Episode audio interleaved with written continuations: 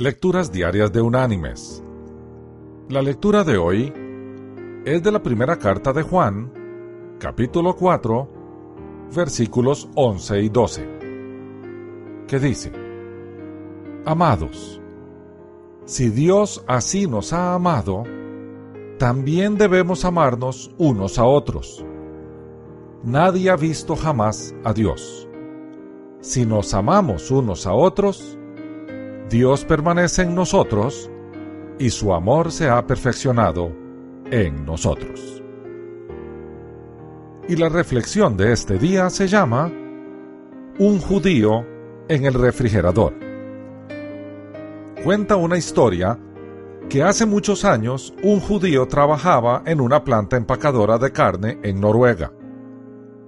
Un día, terminando su horario de trabajo, fue a uno de los refrigeradores para inspeccionar algo.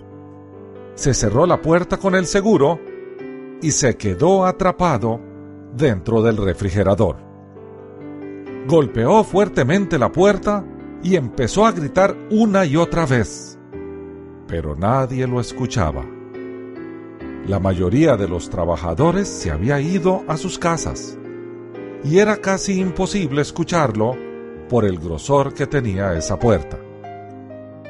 Llevaba cuatro horas en el refrigerador y se sentía ya al borde de la muerte, sin esperanzas de salvación.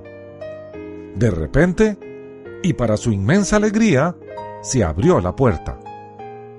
El guardia de seguridad entró y lo rescató. Después de esto, le preguntaron al guardia a qué se debía el que se le ocurrió abrir esa puerta si no era parte de su rutina de trabajo. Él explicó, Llevo trabajando en esta empresa casi 25 años. Cientos de trabajadores entran a esta planta cada día, pero él es el único que me saluda en la mañana y se despide de mí en las tardes. El resto de los trabajadores me tratan como si yo fuera invisible. Hoy como cada día, me dijo, hola, a la entrada, pero nunca escuché hasta mañana. Yo espero por ese hola, buenos días y ese hasta mañana cada jornada.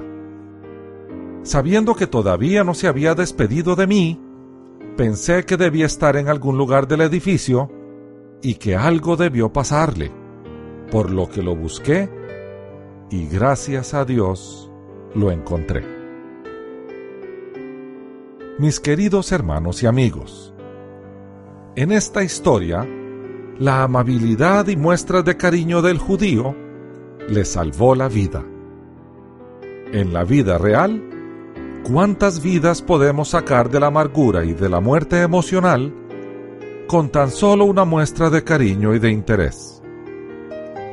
mostremos todos los días la luz que habita en nosotros, al Señor que nos mandó a amar a nuestro prójimo, a aquel que amaba tanto a los niños como a los leprosos, a Jesús. Que Dios te bendiga.